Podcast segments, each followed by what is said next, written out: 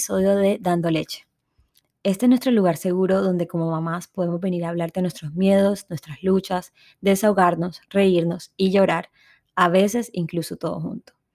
De este lado les habla María Carolina Sloan, mamá de Bella, la bebé más divina, rosadita y deliciosa del mundo, que ya tiene 10 meses, perdón. El tiempo en pandemia pasa demasiado rápido, comprobado. Ya a Vela la amo con todo mi corazón, pero tengo que aceptar que a las 3 de la mañana la amo un poquito menos. Me tiene en modo zombie. Les cuento que estamos pasando por una regresión de sueño, que la regresión de los nueve meses, pues todavía ya tenemos 10 meses y seguimos en las mismas. Y después de haber estado durmiendo la noche entera por meses, volvieron las desveladas y ponerle en la cuna se ha vuelto la tercera guerra mundial. Oigan, yo no sé ustedes, pero con los bebés siempre es algo. Si no es una regresión, son los dientes o un lip o un brote de crecimiento, pero siempre hay algo. Dígame si no, dígame si soy la única porque de verdad así me siento. Soy la mamá de Isabela, pero también la amiga bacana, viajera, la esposa de Brandon, la que le gusta salir, bailar, tomar vino y claro, tu compañera de batallas en esta aventura llamada maternidad. No soy ni la mejor ni la peor mamá, solo soy mamá, no soy experta, no tengo un título que me hace la que más sabe, soy así como tú, con dudas, miedos y mil pataletas al día. Ahora, entrando en materia, a mí varias mamás me escriben y hace unos días alguien me preguntó cómo hacía para sacar fuerza de voluntad y tiempo para hacer ejercicio. Oigan, yo creo que esta es la lucha de toda mamá. Y no voy a negar que parte de lo que me levanta todos los días y me ayuda a hacer ejercicio, aun cuando tengo cero ganas, es la disciplina que he ido construyendo en los últimos tres años. Pero esa disciplina la construí poniendo mi salud mental como prioridad. Y cuando algo es prioridad, el tiempo se encuentra. Casi siempre lo hago durante la primera siesta de Isabela, así no tengo excusas, y tengo la ventaja de que Brandon pasa bastante tiempo con Vela durante el día, así que tengo otros espacios para trabajar y hacer las demás cosas que me quedan pendientes. Sé que para todas las mamás no es así, pero quería recordarles de la importancia de sacar tiempo para nosotras y para nuestro bienestar. Recuerden siempre, happy mom, happy baby. Ahora, también llevo unos cuantos meses escuchando varias gente diciendo que me he subido de peso. Y sí, todavía existen personas que hablan del peso de las otras personas. Oigan, no lo hagan, no está bien. No les voy a negar que hace unos años mi motivación era únicamente perder peso y verme bien cuando hacía ejercicio. Tampoco les voy a negar que a veces todavía tengo descaches y pienso en eso. Hace unas semanas estaba en la casa de mi mamá. Yo en mi casa no tengo pesa, nunca me peso. Pero estaba en la casa de mis papás y me pesé y tengo que aceptar que me asusté cuando vi el número. El número que me mostraba la báscula era mucho mayor a mi peso pre-Isabela, a mi peso ideal. Y digo ideal entre comillas, porque no tiene nada ideal. Es lo que mi cabeza creía ideal porque me sentía flaca, me sentía bien, me sentía linda, pero aún así no era suficiente, porque uno siempre quiere más. Y para estar en ese peso, no solo tengo que matarme literalmente haciendo ejercicio, o sea, de hacer ejercicio tres veces al día, sino que también tengo que no comer o comer súper poco para mantenerme en un déficit calórico casi que permanente. Tener a Isabela me enseñó demasiadas cosas. Una de ellas fue principalmente admirar mi cuerpo. Antes creía que estaba agradecida con él y que lo admiraba, porque me permitía bailar, saltar, correr, todas las cosas que yo amo. Pero ese sentimiento de admiración y agradecimiento se transformó cuando ese mismo cuerpo me regaló mi regalo más divino y preciado, Vela. Ver cómo el cuerpo se transforma es literal mágico y quiero hablar de esto. Así que hoy tengo una invitada supremamente especial. Mi mamá escapada del día de hoy es Juliana Vélez, mejor conocida como Nutritionist Cure Juli y yo nos conocemos desde hace como 20 años aproximadamente. Fuimos al colegio juntas, yo la admiro muchísimo. Juli es psicóloga de la Universidad de Miami con una maestría en trastornos de la conducta alimentaria. Además, Juli es mamá de uno, es la embarazada del momento porque su bebé todavía está en la barriga y tiene una barriga divina. Juli, bienvenida Dando Leche. De verdad estoy demasiado feliz de que estés aquí hoy y de poder tomar, tocar este tema tan importante contigo. Hola, Caro, ¿cómo vas? Muy bien, ¿cómo va todo? Muy bien, gracias a Dios. Gracias por esa intro tan linda. No, de verdad que estoy muy contenta de que estés aquí hoy con nosotros. Eh, gracias. gracias por la invitación. No, gracias a ti por estar aquí, de verdad. Como les decía, Juli y yo nos conocemos hace mucho tiempo y reconectamos gracias a su plataforma, por medio del trabajo que has hecho con Nutrition Cure, que me parece espectacular. Yo, yo sé bastante ya de ti, pero me gustaría que empecemos desde el principio. Así que cuéntanos un poquito de ti, de lo que es Nutrition is Cure y de cómo empezaste en todo este tema de las redes sociales. Ok, a ver, les voy a hacer un resumen de Nutrition is Cure porque siento que es un proyecto muy personal que sí, el objetivo número uno es como ayudar a las mujeres sobre todo a empoderarse de su cuerpo, a amar a su cuerpo, a aceptar el cuerpo pero no siempre empezó así. Em, creo que a lo largo de, de, los años yo he contado mi historia a través de Nutrition is Cure y por las fases que yo he pasado en mi vida personal y de esa manera he podido como ayudar a las personas que también están pasando o que han pasado por lo mismo que yo o algo similar. Entonces Nutrition is Cure empezó como un proyecto de mostrar lo que yo me atreví a comer eh, un poco más saludable. Pues yo te pongo un contexto, yo pasé por una dificultad con la comida, eh, donde no me atrevía a comer nada y cuando empecé a conocer sobre la comida, como no sobre la comida, como hacer las pasas con la comida, me atreví a comer un poquito más y ser un poquito más flexible y eso lo mostraba en redes sociales. Luego empecé a estudiar em, sobre los trastornos de la conducta alimentaria y se enfocó muchísimo en eso, en cómo em, como salir de un trastorno, mi experiencia con la dificultad alimentaria y empecé a dar, no consejos, pero sí mi experiencia em, a lo largo de mi vida, desde muy pequeña hasta, bueno, ya mayor. Y ahora eh, creo que lo estoy transformando un poco en mi experiencia como mamá primeriza. No ha nacido mi bebé, pero es, sabes, como todo lo que ha sido para mí en saber que estoy embarazada, saber que mi cuerpo va a cambiar y cómo lidiar con estos cambios, cómo lidiar con las presiones de ser mamá, no ha dejado como de perder su objetivo que es ayudar a la mujer, pero sí ha cambiado a lo largo de las diferentes etapas de mi vida. Entonces, creo que es mi primer bebé, Nutrition is Cure, y ahorita viene el bebé de la vida real. Sí, eso me parece súper lindo porque siento que uno puede ayudar mucho a las personas por medio de la experiencia y por medio de lo que hemos vivido como mujeres y ahora como mamás. Me parece súper chévere tu proyecto, ya te lo he dicho varias veces, y siento que podemos conectar mucho con que tú nos cuentes tu historia mm. y, y, bueno, espero que no sea la, la, última vez que te tengamos por acá. En el por favor, por favor.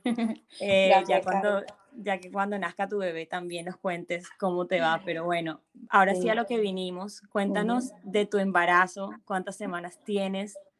Ok, a ver, mi embarazo fue toda una sorpresa, Caro. Yo, eh, bueno, estaba a punto de casarme, eh, ya nos habíamos comprometido, ya pues estábamos armando todo para casarnos, teníamos proyectos y de repente llegó esta sorpresa que, para serte franca, nunca me había pasado algo tan, como de cambio de planes tan fuerte, ¿sabes? Como, em, bueno, yo, creía que tenía unos planes con mi pareja totalmente diferentes y de repente llegó este regalo que me dio muy duro. Y, y, bueno, todo lo que es los cambios, tengo 24 semanas, entonces ya se me están, ya hace rato, estoy teniendo bastantes cambios corporales, no solamente corporales, sino emocionales. La 24 em, semanas ya sabes el sexo. Claro, es niño, se llama Andrés. ¡Qué emoción! sí, se llama Andrés como el papá. Eh, le quiero poner un segundo nombre, pero bueno, todavía no sé, no sé cuál. Bueno, tienes tiempo. Sí, todavía tengo tiempo. Entonces, sí, en verdad ha sido como un camino súper nuevo, completamente nuevo. Yo pensaba que no iba a ser mamá por ahora. Yo siempre he dicho como que yo no nací para ser mamá y siempre he querido ser mamá, pero no esperé que fuera ya. Es que yo creo que esa es la importancia de, de tratar de no, tener, de, de no querer tener el control todo el tiempo, porque al final los planes de Dios siempre van a ser mejores y bueno, me imagino que tú no te imaginabas que esto iba a pasar en este momento, pero ya después de que lo asimilaste, porque me imagino que al principio no fue fácil, ahora ya estás como contenta y emocionada por lo que viene, ¿no? Totalmente, ¿no? Los primeros tres meses tras que tenía como un, estaba abrumada emocionalmente por todo, bueno, la sorpresa de ser mamá, yo creo que viene con muchos miedos. Yo tenía los miedos a flor de piel, me sentía re mal, entonces tenía la, la incomodidad física más la, no incomodidad, pero sabes, como que te abruma toda la parte emocional, como que voy a saber hacer, o sea, lo voy a poder entender, voy a entender qué necesita, voy a poder ser suficientemente buena, en fin, todo lo que viene de las dudas de ser mamá, más los cambios que, corporales que para una persona que ha tenido dificultad con su cuerpo y dificultad con los alimentos es bastante y puede despertar bastantes miedos. Entonces, ya ahorita en el segundo trimestre estoy perfecta. Sí, bueno, físicamente. O sea, que espectacular. ¿Qué es lo que más duro te ha dado en el embarazo? ¿El primer trimestre? Sí, 100%. O sea, tanto como el choque emocional como físicamente también te sentías mal, estabas vomitando y eso estaba con muchas náuseas. Eh, los, bueno, los vómitos fueron bastante esporádicos al principio y al, final del trimestre ya como eran más seguidos, pero sobre todo el, yo soy muy controladora, Caro, y el cambio de no sentir que tengo el control me dio muy duro. Es horrible, yo también soy súper controladora. De verdad que creo que la maternidad es lo que más me ha ayudado como a soltar un poquito el control y fluir pero te entiendo completamente cuando los cambios cambian, cuando literal todo lo que teníamos en nuestros planes eh, se va a la basura, por así decirlo, es muy duro, da demasiado duro. Pero bueno, creo que todo esto hace parte de lo que estamos viviendo nosotras, de nuestro proceso, y creo que como todo pasa por algo, creo que también nos está enseñando precisamente eso, soltar un poquito el control y fluir. Así es, Estoy de acuerdo contigo completamente. Sí, y bueno, ya hablando más de los cambios que te estabas diciendo, bueno, no, primero tenía una pregunta, quería hacerte. ¿Qué fue lo primero que hiciste cuando te enteraste que estabas embarazada? Llamé a mi esposo, bueno, en ese momento era mi novio todavía, mi comprometido. Ya lo llamé a él llorando. Lo primero que hice fue hacerme otras pruebas, me hice cuatro pruebas porque no, no lo creía, ¿sabes? Cómo estaba, estaba en negación. Ajá. Y después llamé a mi, a mi actual esposo, como que mi, mi esposo en ese momento no era, y eh, ¿cómo es? No me contestó, entonces llamé a mi mejor amiga, a mis dos mejores amigas, una estaba con la, con la jefa, eh, la otra me contestó por FaceTime y me dijo, estás embarazada, porque ella le había dicho como que creo que estoy embarazada. y la llamé llorando. Eh, ¿Y te la hiciste sola la prueba? Me la hice sola, sí, estaba yo sola en mi casa.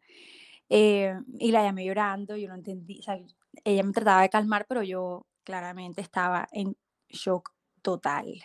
Ya después sí, mi esposo me contestó, entonces bueno, él estaba en Barranquilla, yo estaba en Cartagena, le dije, vente rápido, porque yo en verdad estaba, yo estaba sola, mis papás no estaban en la casa tampoco, y mm, nada, se vino corriendo, me hice las, yo me, estaba, me hice las pruebas de, de, sangre y confirmadísimo. Confirmadísimo, embarazadísimo. Totalmente. Ay, no, me imagino, no, eso es tenaz. yo cuando me enteré que estaba embarazada, también fue como sorpresa porque supuestamente íbamos a esperar otro mes y como que, bueno, pasó antes, pero yo creo que por más que uno quiera estar embarazado, eh, cuando tú ves esas dos líneas en la prueba, o ahora que dicen embarazada, que es peor, yo siento, uno es como que, ¿qué? Hay un bebé dentro de mí, o sea, para mí esa era una locura, o sea, no, no, mi cerebro no lograba procesar la información. Sí, es, es real, es parece un sueño. Parece un sueño, parece un sueño, pero de verdad que eh, es increíble que hayas pasado por todo eso, te ves divina, tienes un glow espectacular. Gracias, Karen. En realidad, no quiero ni preguntar ni saber si has subido de peso porque no me importa no le debería importar a nadie. Pero pues lo, en general, las mujeres sí subimos de peso durante el embarazo porque obviamente estamos creando un bebé, una vida adentro de nosotras. A mí me da risa porque vi un meme el otro día en Instagram como que eh, un esposo le preguntaba a la mujer embarazada como, ¿qué hiciste hoy? Nada, pero estoy cansada. Pero cansada de qué, si no hiciste nada. Y la esposa era como que estoy creando dedos, manos, piernas, nariz. O sea, estoy haciendo mucho. Y es verdad, estamos demasiado dentro de nosotras. Y quiero que nos cuentes cómo te ha afectado todo ese tema, cómo se te ha afectado con tu relación con tu cuerpo, el subir de peso, el ver a tu cuerpo un poquito distorsionado según lo que estamos acostumbradas a ver. Bueno, antes de eso quiero como coger el meme que me acabas de decir porque me siento súper identificada. Eh, bajé una de las cosas que, que más me afectaron por, por, la parte emocional y doy gracias porque puedo hacerlo, es bajar, le bajé muchísimo el ritmo de trabajo. Yo antes era constantemente trabajando, eh, yo no paraba y por el mismo, como me sentía tan abrumada, me, me obligué a bajarle, ¿no? Entonces, eh, una de las cosas que más me afectó, y ya voy al tema del cuerpo, pero antes fue el tema mental, como esta voz crítica que te está diciendo como que estás acostada, no estás haciendo nada, eh, no estás creando ingresos, no, ¿sabes? Como, pero tú estás agotada físicamente por, las malestar, por el malestar físico que es bueno, no todas, pero la mayoría nos da el primer trimestre. Entonces, el primer trimestre para mí fue más que todo ganarle la batalla a la mente, decir, eres menos porque no estás produciendo y a la final estaba haciendo algo que nunca había hecho en mi vida y es hacer un bebé. Pero la mente te juega, te juega un papel malo a veces. Es como que ponte productiva, te obligaba hasta que dije, ¿sabes qué? O sea, como dedícate estos tres meses para ti, o sea, más nunca los vas a volver a tener, eh, por más de que vuelvas a estar embarazada. Entonces, poderle trabajar a la mente fue importantísimo. Eso me parece que es clave porque a mí también me pasó y bueno, yo tuve la suerte de que yo cuando me enteré que estaba embarazada, al momentico entramos en cuarentena. Entonces, yo tengo una empresa de turismo y literalmente fue recesión, o sea, no hubo, no, yo no tenía ni un cliente, el país estaba cerrado. Entonces, como que me obligó a tomarme ese tiempo para mí.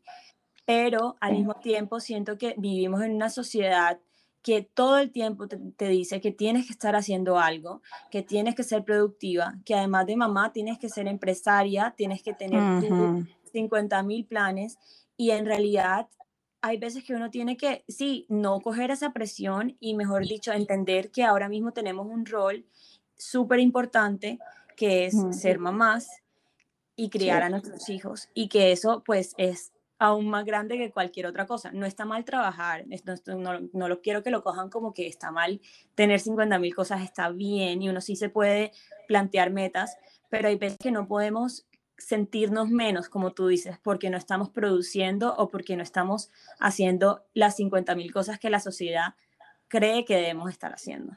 Así es, así es.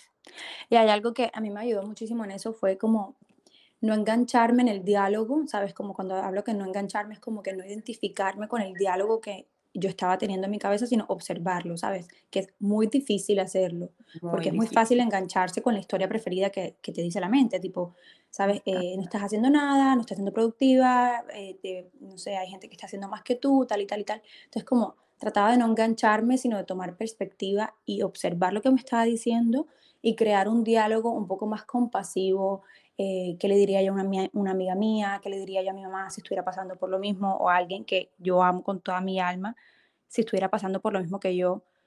Y despertar esa compasión en mí me ayudó demasiado. Qué lindo, qué lindo, y eso es un muy buen tip, porque hay veces que, exacto, no queremos engancharnos en eso, pero a veces es muy difícil salir de eso cuando todo lo que vemos alrededor de nosotros es, es precisamente es eso. Y hay, que, hay que ser más compasivos con nosotras mismas. Yo siento que como mujeres a veces nos damos muy duro.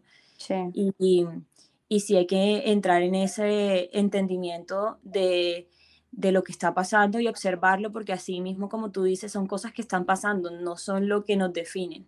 Así es, así es, completamente.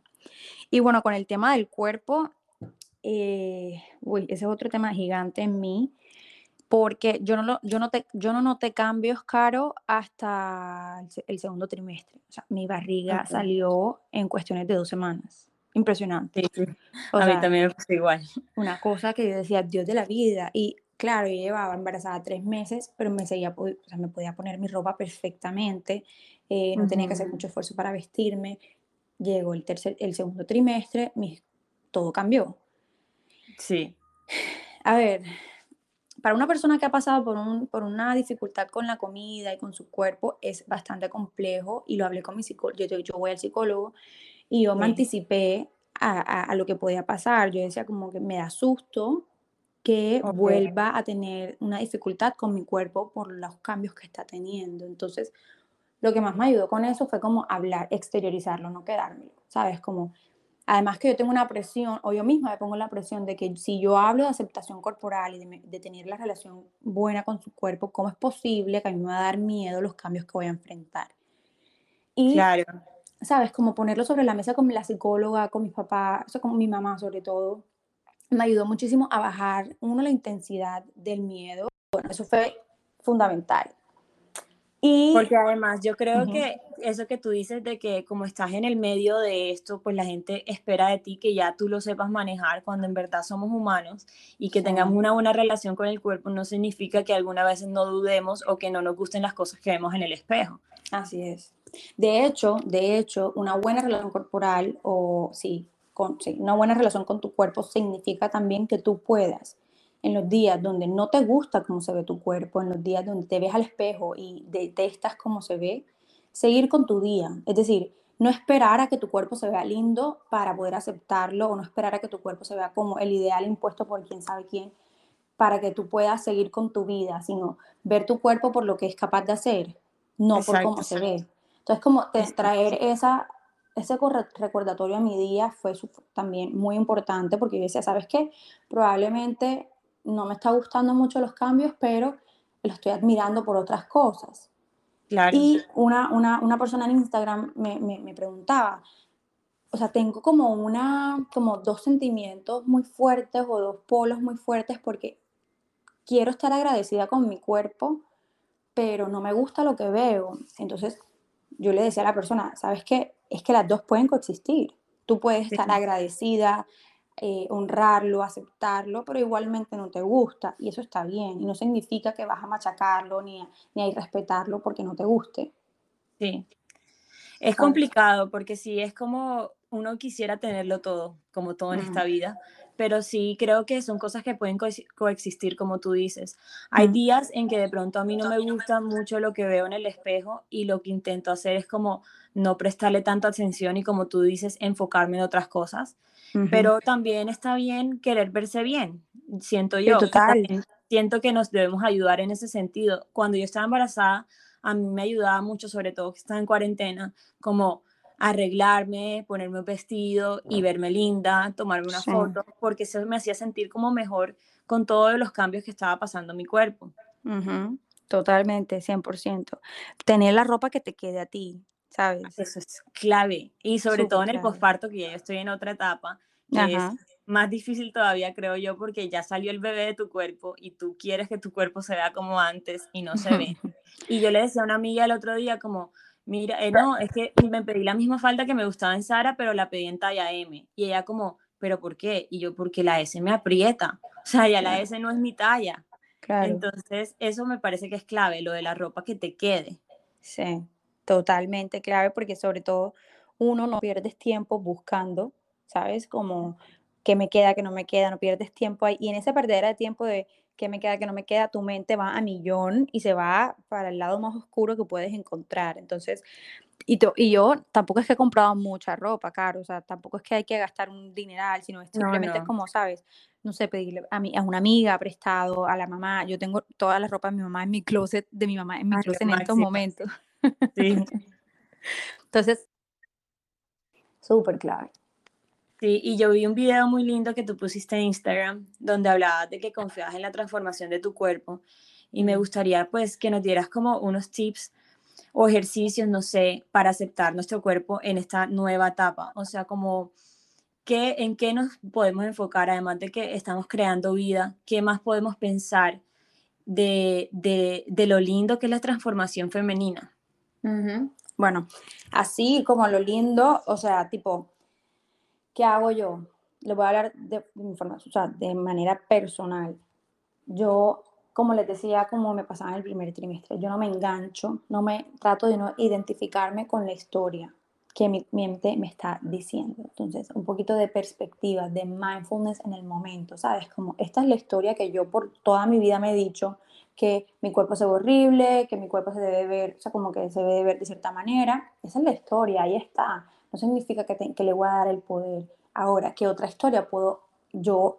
Cuando hablo de historia es que otros pensamientos, ¿sabes? Puedo yo eh, emplear en mi vida, en mi día a día en estos momentos. Entonces, yo no sé, agradecer por lo que es capaz de hacer, que es obvio que está creando vida. Agradecer porque se está expandiendo, porque está dándole espacio a eh, una vida dentro de ti. Es como, para crear vida necesitas espacio, para crear vida necesitas un poco de libertad, para crear vida no puedes estar pensando que todo tiene que estar pegadito al cuerpo, ¿sabes? Tienes que darle espacio a este mismo ser que en algún momento va a estar fuera de ti, pero en estos momentos tú eres la casa de él o de ella. Pues. Entonces, creo que, que, esa es clave. Otra muy, muy, muy importante que me ha ayudado mucho es em, poder alimentarlo de una forma nutritiva, no solamente nutritiva a nivel de, de, de alimentos que te portan nutrición y todo esto, vitaminas, lo que sea, sino de una forma en que tú te sientas como cómoda o, que te provoque y escuchar sus Feliz. necesidades. Exactamente. Sabes, como que la necesidad de, yo no sé, de comer ciertos alimentos o también la necesidad de descansar constantemente o también la necesidad de bajar las revoluciones del ejercicio. Como buscar estas cosas que de verdad te está pidiendo, y esto es súper trillado, pero saber escuchar lo que te está pidiendo eh, es fundamental. Y es que yo creo eh, que el, el, cuerpo es muy inteligente, o sea, en eso que dices, y incluso en la comida, o sea, cuando a uno le dan antojos en el embarazo, yo siento que es porque de verdad tu cuerpo necesita eso, necesita ese, ya sea que solamente sea el lado emocional y lo que llena, no sé, comerte un helado o comerte unas papitas. Mi amiga, una de mis mejores amigas está embarazada ahora mismo y me dice, es que lo único que quiero comer es papitas. Y yo, come papitas. Claro. Si te feliz, si tu cuerpo te lo está pidiendo, hazle caso. Son pocos los momentos de nuestras vidas que podemos disfrutar algo al máximo así sin preocuparnos por absolutamente más nada. Sí, así es, así es, tal cual. Entonces, saber escucharlo es fundamental. Y, y no solamente en la comida, sabes, como que en todo.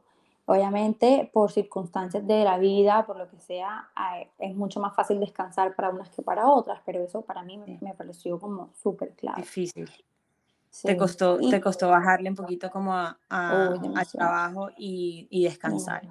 Sí. Y otra, Caro, muy importante, muy importante, es saber hablar de lo que sientes. Porque, ¿qué pasa? Cuando tú te quedas con todo, es como si proyectaras todas esta, eh, como estas emociones difíciles para ti, como no las sacaras y te las quedaras tú, porque las emociones no se transforman, ¿sabes? Como que no se, no se desintegran, se transforman. Entonces muchas veces se pueden transformar en queja física. Entonces si tú no estás hablando de lo que estás sintiendo, si no estás como teniendo apoyo emocional, te lo vas a quedar y vas a proyectar, como que vas a regar todo esto a tu cuerpo. Esa es la importancia de ir a terapia.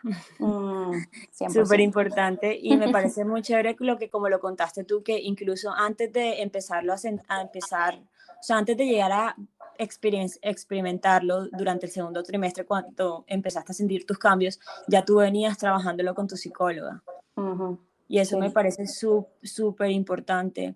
Yo también voy al psicólogo desde hace como 10 años y la verdad me parece importantísimo. Durante el embarazo tuve un trabajo muy importante con mi psicóloga porque sí, también tuve muchos miedos yo soy una persona súper ansiosa y empecé a sentir ansiedad de nuevo, sobre todo por la cuarentena también, o sea, siento que se me cruzaron como varias cosas, pero es súper importante pues trabajar en todo eso, incluso antes de sentirlo.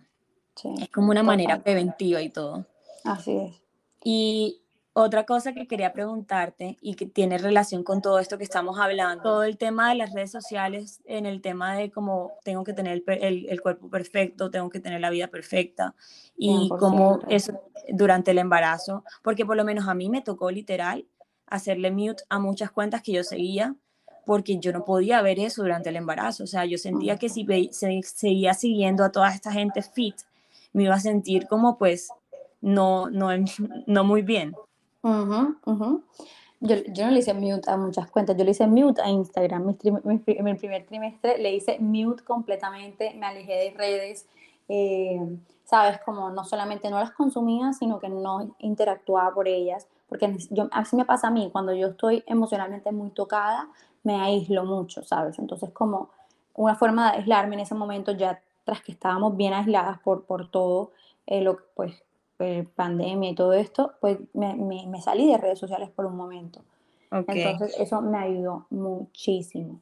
Y otra cosa, en tema de con las redes, es que, bueno, si te lavan la cabeza de qué manera, pero yo el, lo que he tratado de hacer es mostrar lo que yo quisiera leer en algún momento, ¿sabes? Como a mí no me importa que si alguna persona le está, yo no sé, lo, lo hizo ahorita con el tema de, de, aceptarte libera que no vienen los cupos, o sea, como a mí nunca, yo nunca, casi nunca leo que una persona no alcanza un objetivo en redes. Siempre mostramos como, ¿sabes? Como lo de lo bueno, lo, lo, maravilloso, lo perfecto. Entonces yo como que siempre trato de mostrar mi vida como es, ¿sabes? Supremamente transparente. Entonces sí, callar a las redes sociales un ratico y después yo como sacar lo que yo estoy sintiendo en redes sociales y yo escribo como si nadie lo fuera a leer, es para mí súper sanador. No solamente porque siento que a través de, como te decía al principio, a través de lo que yo estoy viviendo puedo ayudar a otra persona, pero también es porque hago cierta catarsis escribiendo y viendo que no soy la única.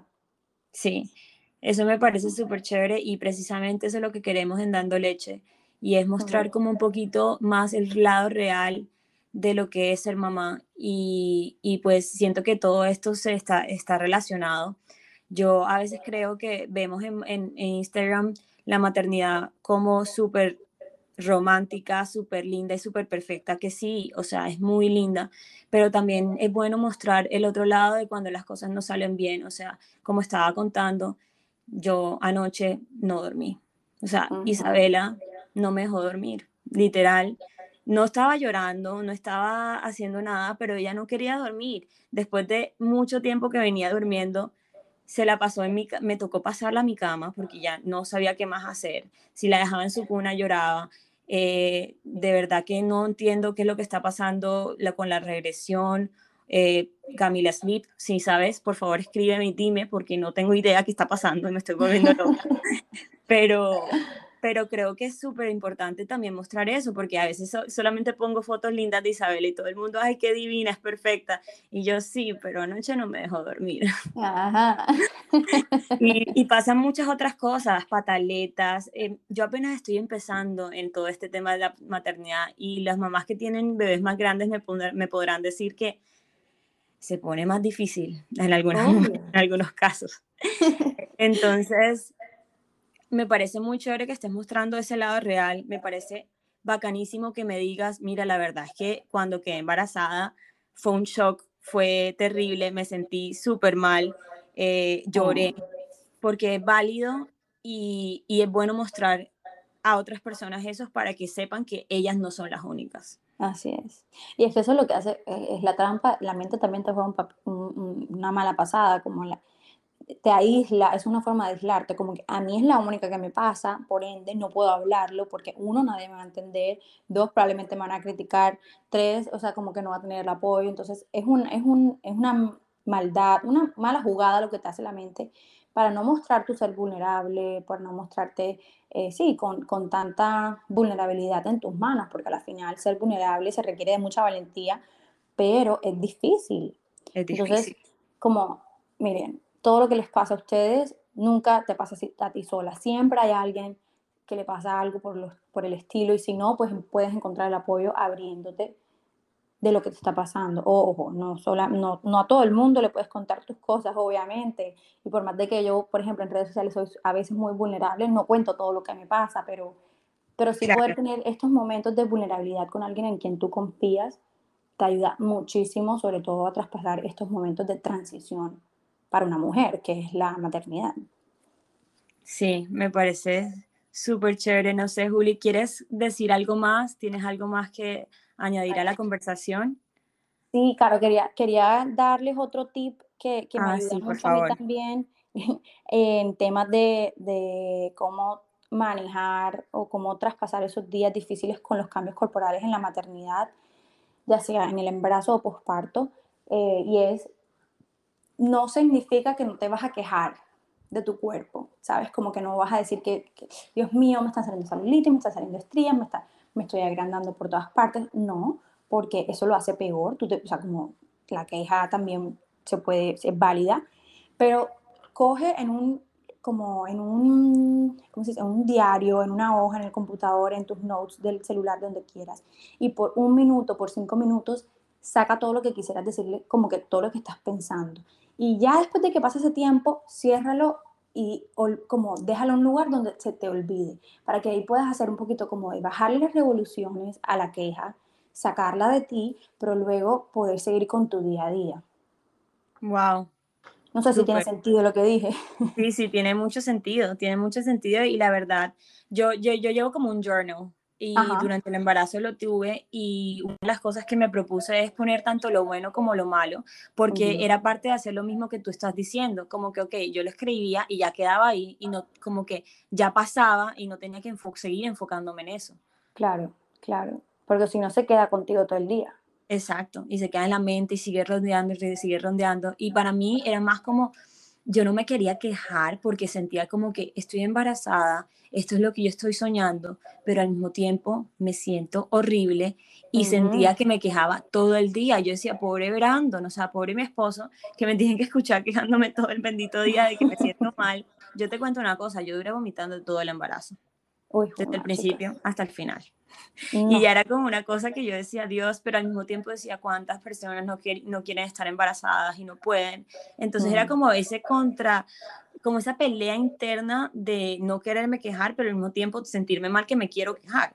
Claro, claro. Y eso es súper invalidante. Y eso hace lo que, te, que el malestar sea mucho más grande, el malestar emocional pues sea mucho más grande. ¿Sabes? Como que si es bueno tomar perspectiva, tipo, la otra persona, hay otras personas que probablemente lo están pasando peor que yo, sí, pero eso no significa que lo que yo siento sea menos o más. O sea, es como que no es una competencia de, de que si tú lo estás pasando peor o mejor, ¿sabes? Como toma perspectiva, pero igual valídate lo que estás sintiendo. Es válido, así es. Me encanta. Sí, no, Juli, de verdad que amé tenerte aquí en este espacio.